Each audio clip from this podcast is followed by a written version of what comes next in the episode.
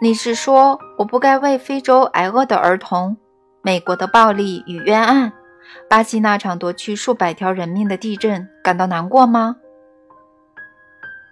神的世界里没有应该或不应该，你想做什么就去做吧，去做那些反映你重新呈现更好的你的事情。如果你想感到难过，那就难过好了，但别批判，别责怪。因为你不知道事情的起因是什么，也不知道它的结果会怎样，请你记住，你责怪的将会责怪你，你批判的将会变成你自己。较好的做法是设法去改变这些不再反映最真实的你的事情，或者帮助别人去改变这些事情。更好的做法是去祝福所有人。因为一切都是神借由活着的生命所创造的，而活着的生命便是最高贵的造物。我们可不可以暂停，让我喘口气？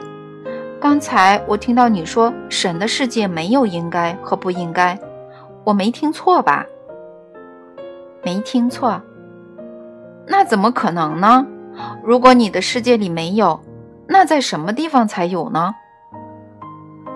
倒也是，那在什么地方呢？我再重复这个问题：如果应该和不应该没有出现在你的世界，那他们会出现在哪里呢？出现在你的想象中。但有人曾经教我分辨对与错、是与非、应该与不应该。他们说，所有这些规则都是你，也就是神定下的。那是教你的那些人搞错了。我从来不曾规定对或错，是或非。那么做等于彻底夺走你最大的天赋，那就是随心所欲的形式，并经验其后果的可能，以及依照你的真实身份和形象和模样创造新的你自己的机会，还有依照你对自己能力的最大观念去不断超越自己的空间。说某件事、某个思维、话语或行动是错的，等于告诉你别去做它；告诉你别去做它，等于限制你；限制你等于否定你的真实身份，等于剥夺你创造和经验真理的机会。有人说我赠予你自由意志，然而这些人也宣称，如果你不尊崇我，我将会把你打入地狱。那算是什么自由的意志呢？难道这不是对神的嘲弄吗？难道这不等于说我们之间不存在任何真正的关系吗？好吧，现在我们来到了另一个我想讨论的领域，那就是你刚刚说到的有关天堂和地狱的事情。听你说起来，好像根本没有什么地狱这个地方嘛。地狱是存在的。但它不是你想的那样，你也不会因为人家跟你说的那些原因下地狱。地狱是什么呢？它是你对自己的选择、决定和造物所可能产生的最糟糕后果的经验。它是所有否定我或者拒绝承认真正的你和我之间存在本质关系观点的自然后果。它是错误的思维给你带来的痛苦。然而，连错误的思维这个说法也不准确，因为实际上错误这种东西是不存在的。地狱是欢乐的对立物，它是缺陷，它是认识到你的真实身份和你的本质，却无法予以经验。它是不能成为最好的你，那就是地狱。对你的灵魂而言，没有比这更大的地狱了。但地狱并非人类幻想出来的这个地方。你以为在地狱里你会遭到某些永恒之火的炙烤，或者遭受到无休无止的折磨？我何必那么做呢？就算我有那种完全非神的想法，认为你们配不上天堂，我又怎么会费劲来报复或者惩罚你们的失败呢？难道我直截了当的抛弃你们？不更省事吗？我哪来如此强烈的仇恨？要让你们永久的忍受其类型和程度都难以形容的痛苦呢？也许你会回答：“我是为了公正才那么做。”可是，如果是为了公正，难道我在天堂里拒绝与你们交流还不够吗？难道还需要无穷尽的痛苦折磨吗？我跟你说吧，你们那些基于怕的神学理论所构建的死后经验根本是不存在的。然而，灵魂确实会有一种十分郁闷、十分欠缺、十分逊色于整体、十分远离神的最大欢乐的经验。那对于你的灵魂来讲，就是地狱。但我告诉你，我并没有派你到那里去，我也没有令这种经验落到你身上。每当将你的自我和你本人关于你的最高思维分开，每当你拒绝你的真实身份和你的本质，你便创造出那种经验，是你自己创造出来的。然而，甚至连这种经验也不是永恒的，它不可能恒久不变。因为我的计划并不允许你永远的和我分离，真的，这样的事情是不可能的。因为我要完成这样的事情，不但你必须否定你的真实身份，我也必须否定你的真实身份，而这是我永远不会做的。只要我们中有一个认定关于你的真相，那么关于你的真相就绝对能够占据上风。但如果没有地狱，那我岂非可以肆意妄为，丝毫不用害怕有报应？难道只有怕才能让你去成为正直的人，去做正义的事，去拥有正确的东西吗？你必须受到威胁才会做好人吗？做好人又是什么意思呢？谁有资格定义呢？谁来制定行为规范呢？谁能做出裁决呢？我告诉你吧，你是你自己的裁决者，你设定行为规范，你过去和现在做得有多好，由你自己说了算，因为只有你才能确定你的真实身份和本质，以及你的理想身份，而且你是唯一能够评判你的所作所为的人，别人永远不能审判你。就算是神，又为何？如何会审判神自己的造物，并用坏来形容它呢？如果我想要你处在完美的状态，只做完美的事情，我就会让你留在你出生的那个绝对完美的世界。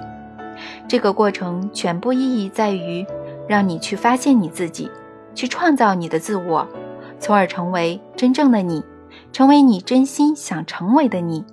然而，你不可能成为真正的你，除非你还可以选择成为别的东西。因此，我怎么会由于你选择了我提供给你的选择而惩罚你呢？如果我不希望你有第二项选择，那我为什么不只是创造第一项就好了呢？将我定义为睚眦必报的神之前，你必须问你自己这个问题。让我来直接回答你的问题吧。是的，你可以为所欲为，丝毫不用害怕有报应。然而，意识到结果对你也许不无注意。结果即是后果，自然的结局。这些与报应或惩罚完全不同。结局只是结局而已，它们是自然规律的自然应用的后果，它们是作为已然的后果而发生的必然。它们的发生是完全可以预料的。所有物质生活的运转都遵从自然的规律。只要你回忆起这些规律，并应用它们，你就能够在物质层面上掌控生活。你所谓的惩罚，或者你所谓的不幸或者倒霉，无非是自然规律在维护其自身而已。看来。我只要认识这些规律，并遵从它们，就再也不会有麻烦的时刻了。你的意思是这样的吗？要是那样，你惊艳到的你的自我将永远不会处在你所谓的麻烦状态中，你的生活将不会遇到任何问题，你将不会遇到让你惊慌的情况，你将会结束所有的忧虑、怀疑与害怕，你将会过上你幻想中的亚当与夏娃的生活。当然，你不像他们那样是绝对领域中摆脱肉身束缚的神灵，而是相对领域中寄居于肉身的灵魂。然而，你将会得到你的灵魂拥有的全部自由、欢乐、安宁、智慧、悟性和能力。你将会成为圆满的实现了自我的生命。这是你的灵魂目标，这是他的追求，在肉身中圆满的实现其自我，变成其真实本质的化身。这是我为你定下的计划，这是我的理想。我将要通过你实现我自己，那样的话，概念就被转化为经验。我将会惊艳地认识到我自身。宇宙的各种规律都是由我设定的，它们是完美的规律，创造出完美的物质功能。你曾见过比雪花更完美的东西吗？其精巧、形状、对称、自相似性和独特性。无不叫人百思不得其解，这种美妙自然现象的神迹让你赞叹不已。然而，我光用一片雪花就能展现出宇宙规律的完美，你怎么还会认为我无法对整个宇宙也这么做呢？即使看到宇宙万物对称的结构和完美的形状，从最大的天体到最小的粒子。你亦将无法在你的现实中领会到宇宙的真相。就算是现在，你已经管中窥豹，略见一斑，然而你也许无法想象或者理解它的奥秘。然而你能够认识到宇宙的真相是深奥的，其复杂和非凡，远非你目前的理解能力所能接受。你们的莎士比亚说得非常好：“天上人间的事。”赫拉修，比你的哲学所能梦想到的多得多。那么，我如何才能认识到这些规律呢？我要怎样才能学习到呢？这不是学习的问题，而是回忆的问题。嗯，那我如何能回忆起它们呢？由静修开始，摒绝外界的杂音。以让内在世界能够带给你观察力，这种内观是你要追求的。然而，当你深深的关注外在的世界时，你便不能拥有它。因此，想办法尽可能的深入内在世界吧。如果你没有走进内在世界，那么与外在世界打交道时，要由内在世界出发。记住这个道理。如果你没有走进内在世界，你就会一事无成。复述的时候用上第一人称，这样会更加亲切。如果我没有走进内在世界，我就会一事无成。你这辈子什么也没做成，然而你不必如此，本来不必如此，没有你达不到的成就。没有你做不到的事情，没有你得不到的东西。这听起来像望梅止渴。你希望神向你许下什么样的承诺呢？如果我向你许下较为差劲的承诺，你会相信我吗？几千年来，人类不相信神的承诺，原因无他，那些承诺太美好了，以至于你们认为是虚假的。于是你们宁可选择较差劲儿的承诺，选择较差的爱，因为神最高的承诺来自最高的爱。然而你们无法想象出完美的爱，所以想象不到完美的承诺，也想象不出完美的人。因此你们甚至连你们的自我也不敢相信，无法相信这些意味着无法信仰神，因为对神的信仰来自对神最大的礼物。无条件的爱和神最大的承诺，无限制之潜能的信任，能让我插几句吗？我也不想打断口若悬河的神，嗯，但是我想，从前听过这种无限制之潜能的说法，它并不符合人类的经验。普通人遇到了各种问题就不提了。那些先天有精神或者身体障碍的人遇到的困难又怎么说呢？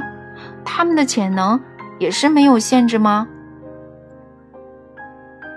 在你们的经书里，你们自己用各种方式，在许多地方都表达了这个意思。给我举个例子吧。打开你们的圣经《创世纪》第十一章第六节，看看你们写了些什么。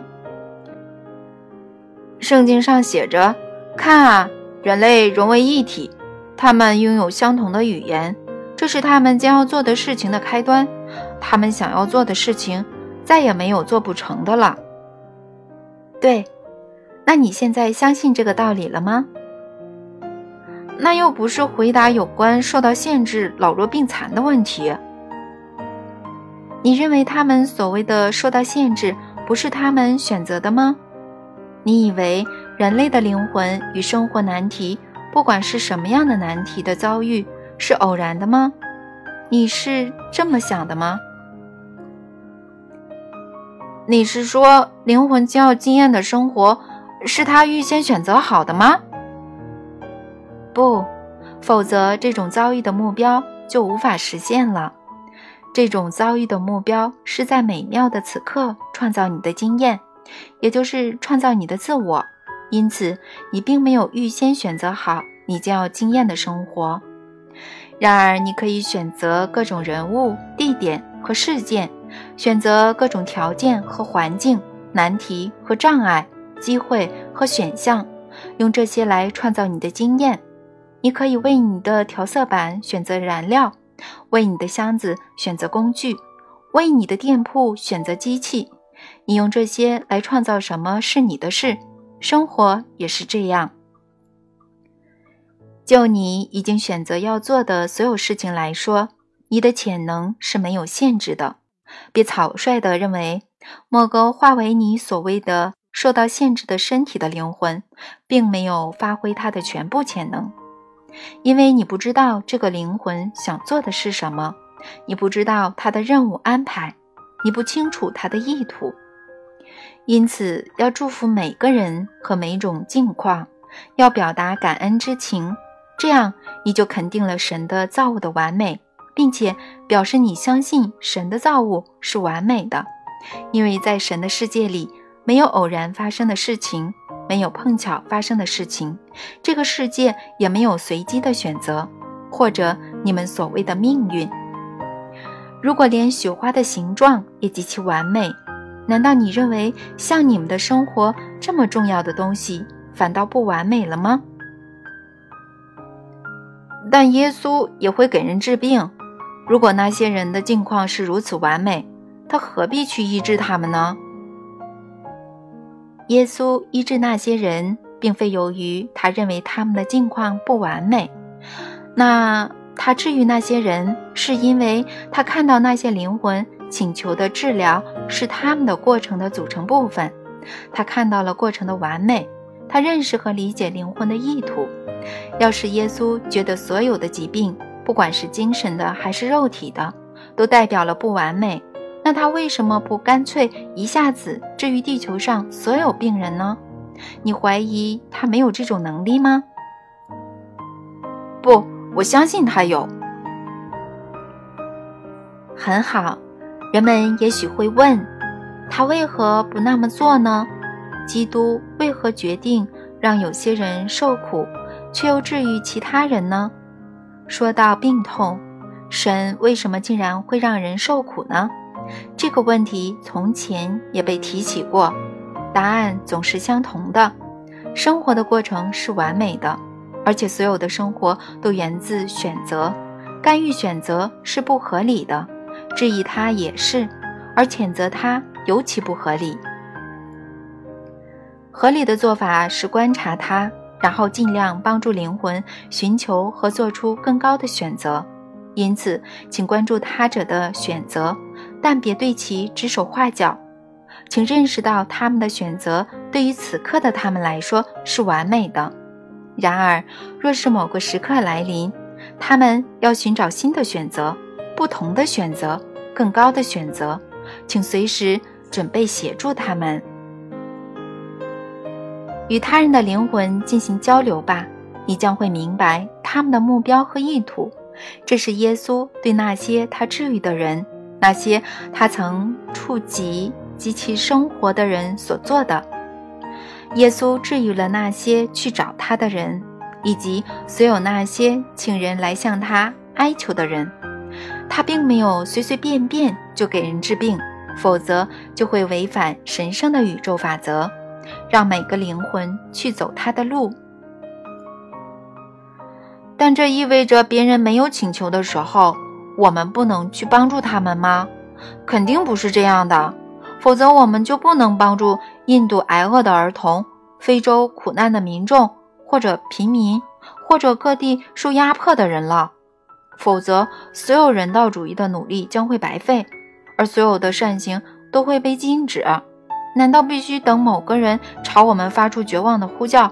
或者某个国家的人民哀声求助，我们才能获准去做明显是对的事情吗？你也看到的，这个问题本身就是答案。如果某件事明显是对的，那么你就去做。但请记住，别向你所谓的对与错下终极判断。事物是对或错，只是因为你说它是而已。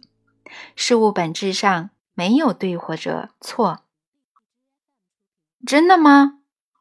对与错并非本质的条件，而是个人价值系统中的主观判断。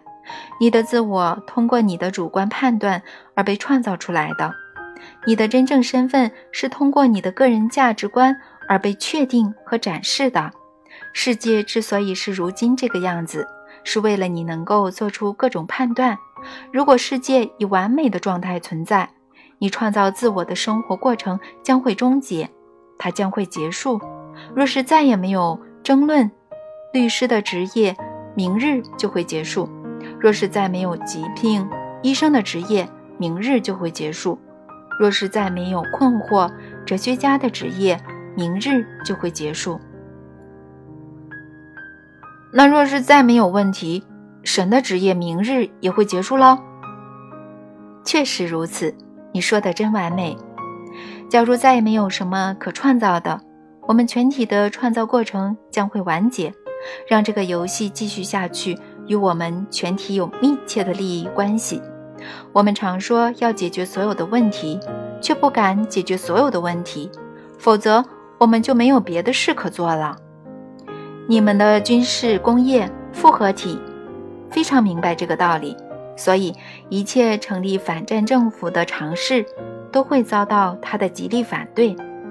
你们的医疗机构也明白这个道理，所以一切神奇的新药或者新疗法都会遭到他的顽固排斥。不药而愈的奇迹就更别提了，他为了自身的生存不得不这么做。你们的宗教团体也心知肚明，所以。一切不包含怕审判和报应的神的定义，一切认为其教义并非通往神的唯一道路的自我定义，都会遭到他的驳斥。如果我告诉你，你就是神，宗教还有什么意义呢？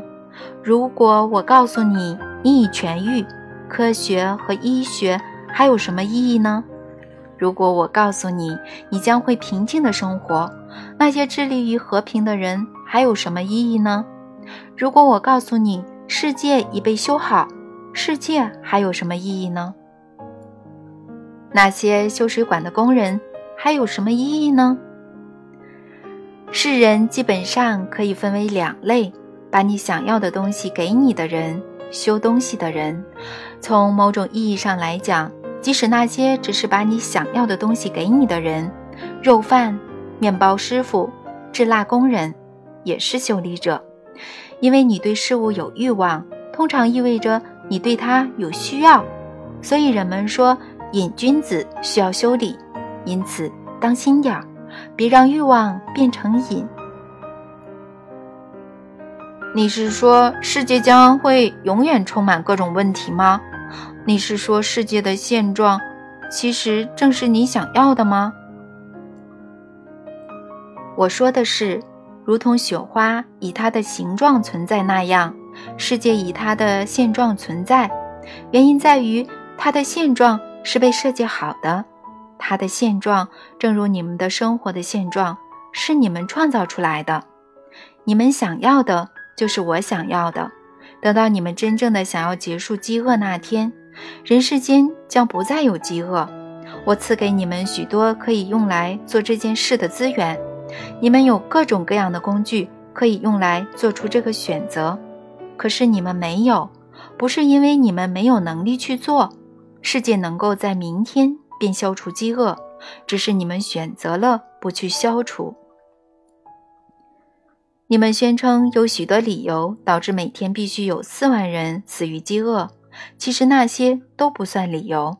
然而，就在你们说无力阻止每天四万人死于饥饿的同时，你们每天还将五万个人带到你们的世界来开始新的生活。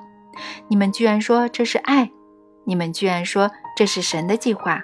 这个计划完全没有逻辑或者理性，怜悯就更别提了。我正在用平白浅显的语言来向你表明，世界以目前的方式存在，是因为你们选择了让它这样。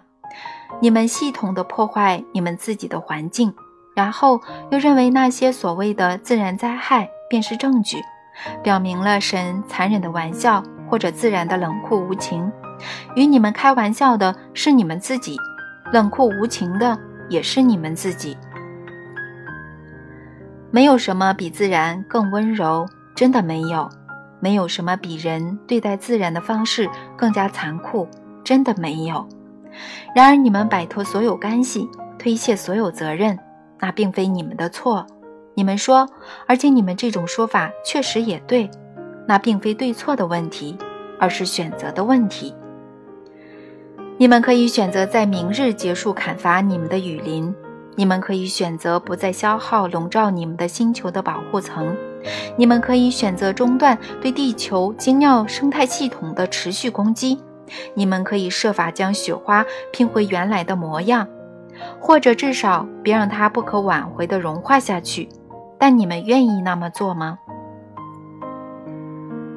你们同样可以在明日就停止所有战争，那是简单而且容易的事。那只需要，向来只需要你们全部人同意就行了。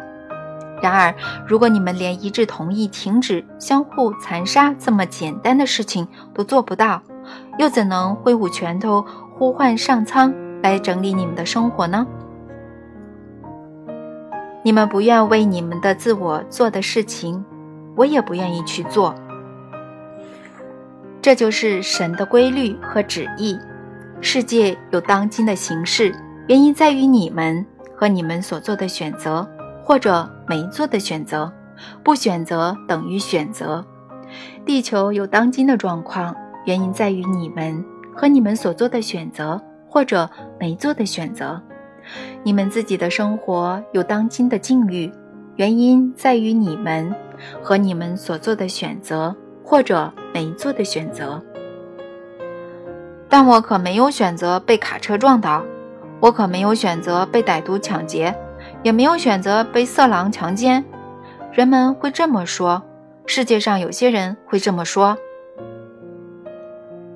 特定的社会环境促使歹徒产生盗窃的欲望，或者感到有盗窃的需要，而促成这种环境的根源正是你们所有人。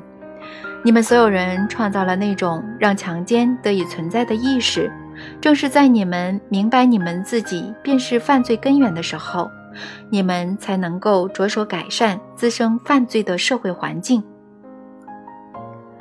让饥饿者有食物，让贫穷者有尊严，让不幸者有机会，终结那种使民众艰难度日、愤愤不平。看不到明日的偏见，废除你们强加给性能量的那些无意义的禁忌和束缚，去帮助别人真正的领略它的神奇，恰当的为他提供疏通管道，去做这些事情。再经过长时间的努力，你们将能够永远的消除抢劫和强奸。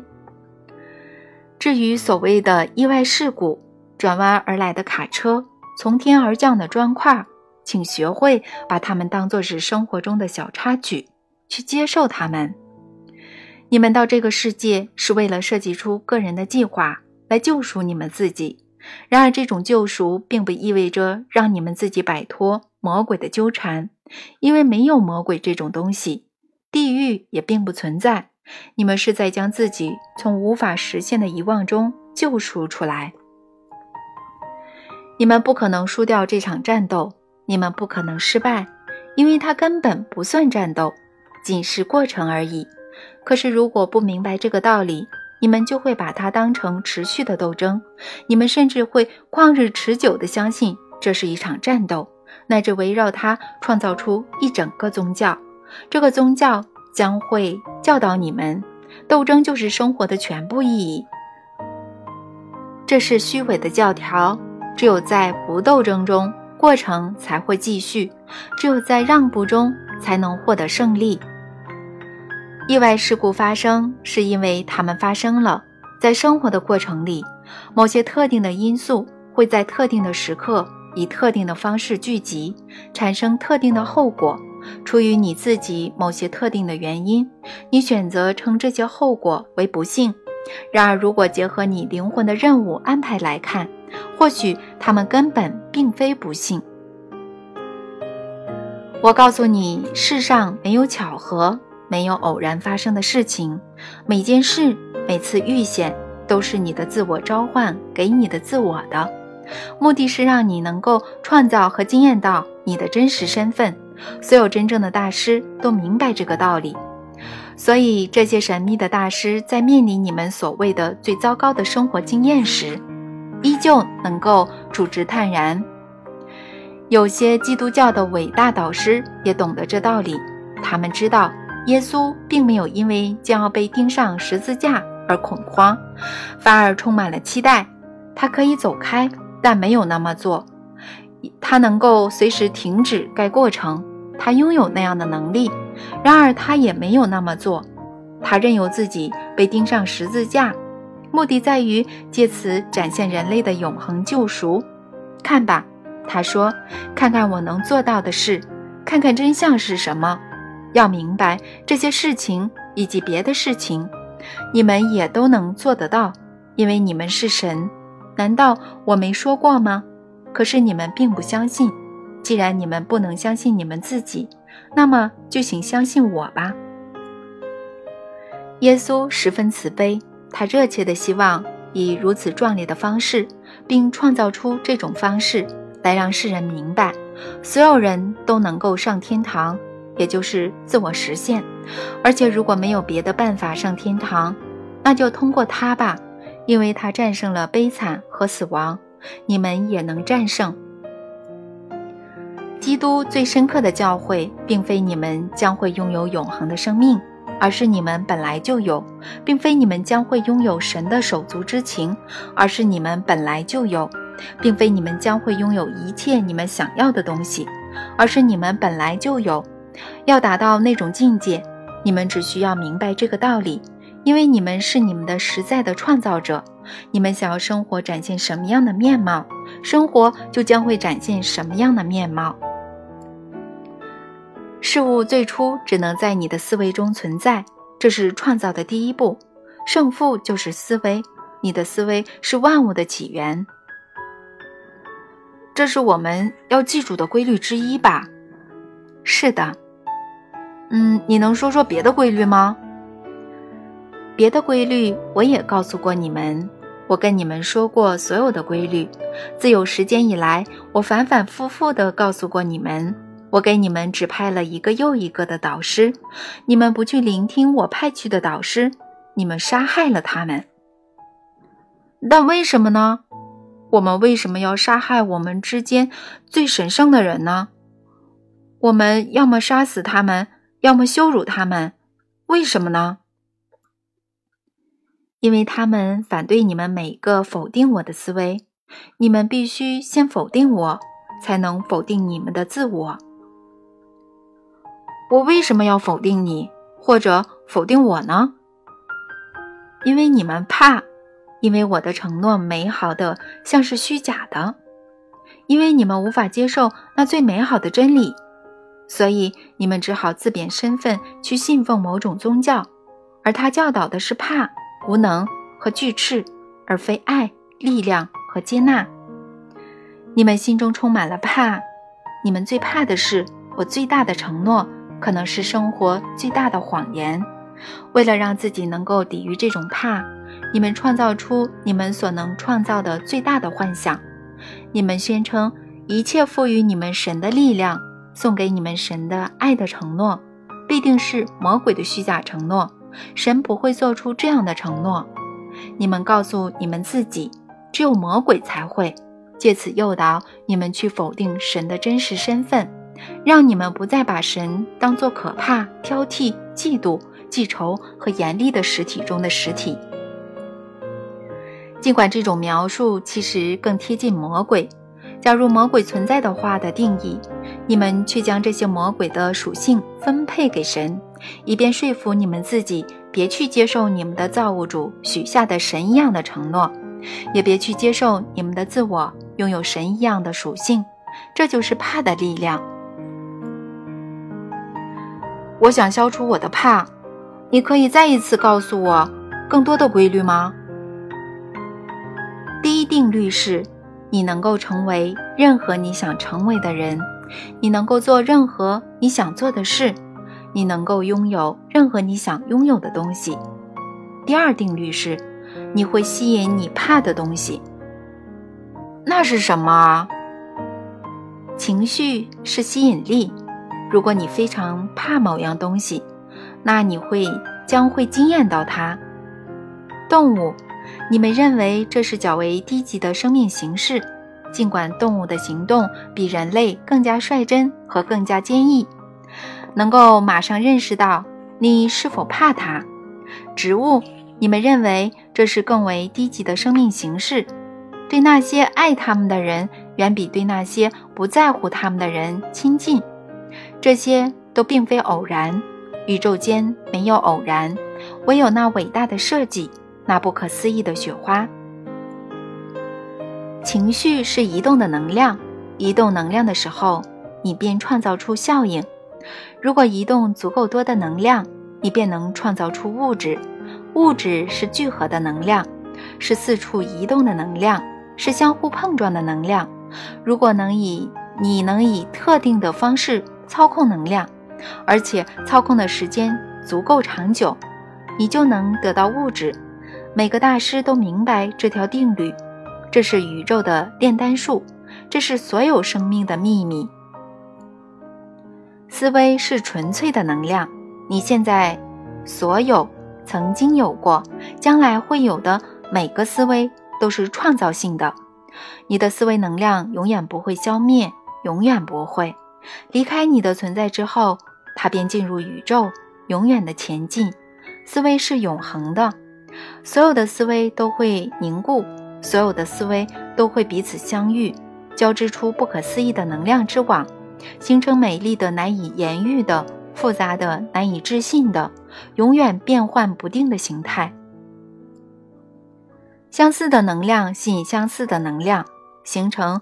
用简单的话来说。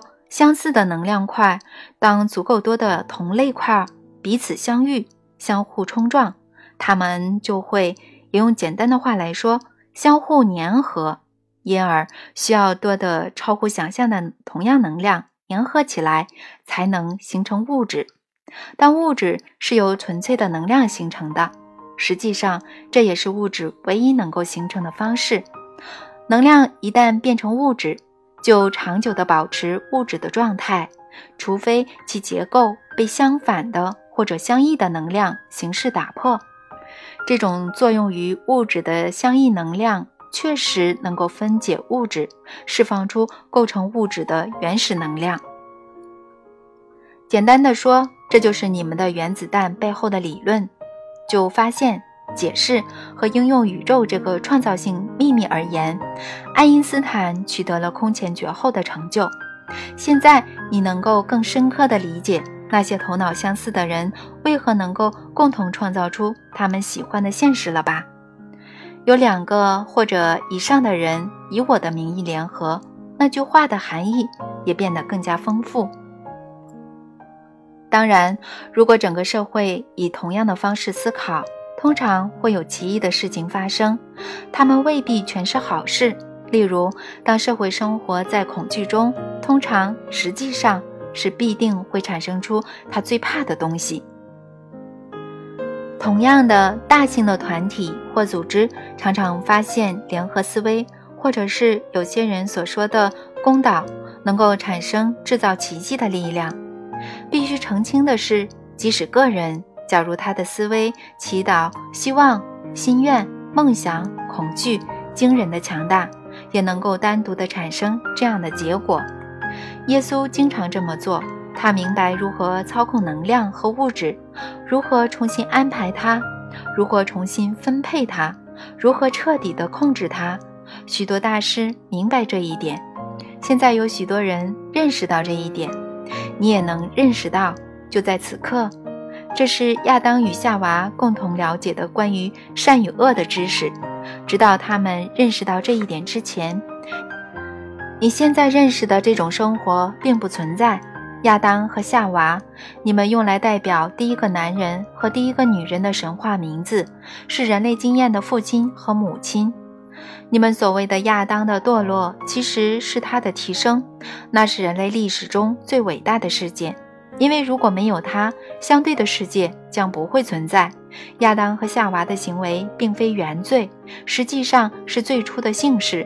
你们应该衷心感谢他们，因为率先做出了错误的选择之后，亚当和夏娃制造了机会，使人类能够有选择可做。你们的神话用“坏”来形容夏娃，将它描绘为荡妇，先是吃到禁果。也就是关于善与恶的知识，接着又挑逗地邀请亚当也去吃。这种神话的安排，使你们从此将女人当作男人的祸水，造成了各种扭曲的现实。当然，还有各种歪曲的性观点和性困惑。你最怕的东西将会折磨你最多，怕将会像磁铁般把它吸引到你身上。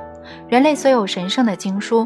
你们创造过的所有宗教信仰和宗教传统的经书，都清楚地记载着这样的建议：别怕。你认为这是偶然的吗？这些定律十分简单：一、思维是创造性的；二、怕吸引相似的能量；三、爱无所不在。哇，你的第三条定律把我搞糊涂了。既然怕吸引相似的能量，爱怎么还能够无所不在呢？爱是终极的实在，它是唯一，是全部。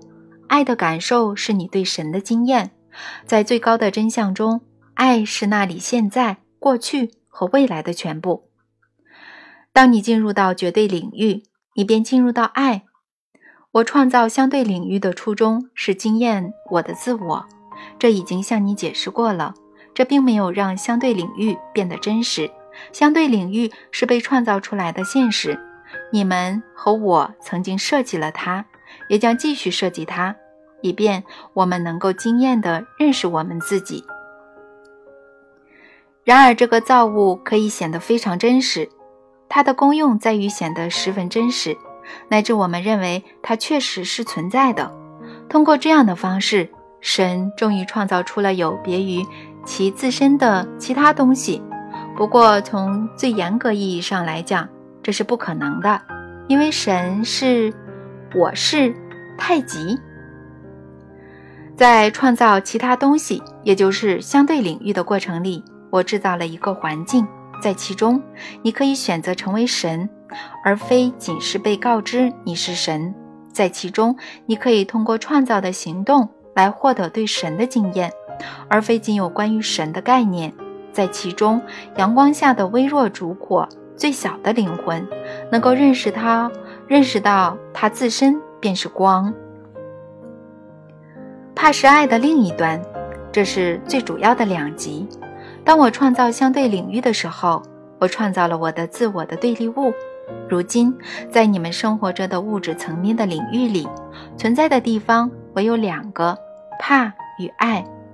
那些源于怕的思维将会在这个物质层面上制造一种现象，而那些源于爱的思维将会制造另一种。诸多曾在这个星球上行走过的大师，发现了相对世界这个秘密，并且拒绝承认相对世界的真实性。简单的说，这些大师只选择了爱，在每一秒、每一刻，在每个场合，即使在他们遭到杀害的时候，他们也爱那些杀害他们的人；即使在他们遭到迫害的时候，他们也爱那些迫害他们的人。这对你而言很难理解，效仿就更别提了。然而，每个大师确实都曾这么做过。无论奉行哪种哲学，无论来自哪个传统，无论信仰哪个宗教，每个大师确实都曾这么做过。这个例子和这个教训曾经十分清楚地摆在你们面前，再三的、反复地展现在你们面前，经历千秋万世。遍布天涯海角，贯穿你们生命的始终，在你们生命的每刻，宇宙曾通过一切方法把这个真理摆在你们面前。通过歌曲和故事，通过诗歌和舞蹈，通过话语和运动，通过运动的图像，也就是你们所说的电影，也通过话语的汇编，也就是你们所说的书籍。他曾在最高的山峰。被大声地喊出，他曾在最低的地方被轻微地听到。这个真相的声音曾经在所有人类经验的走廊里回荡，其回音就是爱。然而你不曾去听。如今你遇到这本书，再次向神提起神已经无数次以无数种方式回答过你的问题。然而我将会再次告诉你。就在这里，就在此书的文字当中。你现在愿意听了吗？你真的愿意听吗？你以为是什么促使你遇到这本书呢？是什么导致你把它捧在手里呢？你以为我不知道我正在做什么吗？宇宙里没有偶然。我曾听到你心的呼喊，我曾见到你的灵魂的追寻。我知道你有多么渴望真相，你曾痛苦地呼唤他，也曾快乐地呼唤他。你无休无止地哀求我，求我展现我自己，解释我自己，揭示我自己。现在，我正这么做，在这里，以如此平白的说辞，你不可能误解；以如此简单的语言，你不可能混淆；以如此普通的字词。你不可能在措辞中迷失，所以来吧，问我任何问题，无论什么问题都可以，我将会想办法回答你。我将会用整个宇宙来做这件事，所以请谨慎一点。这本书远非我唯一的工具，你可以提出问题，然后放下这本书，但要去观察，去聆听下一首你听到的歌曲的歌词。下一篇你读的文章里的信息，下一部你看到的电影的情节，下一个你遇到的人的闲聊，或者下一条河流，下一片海洋，下一阵拂过耳朵的和风的低音，所有这些都是我的工具，所有这些地点我都能去到。如果你愿意听，我将会与你说话；如果你愿意邀请我。我将会来找你，到时我将会让你看到，我一直都在，以各种各样的方式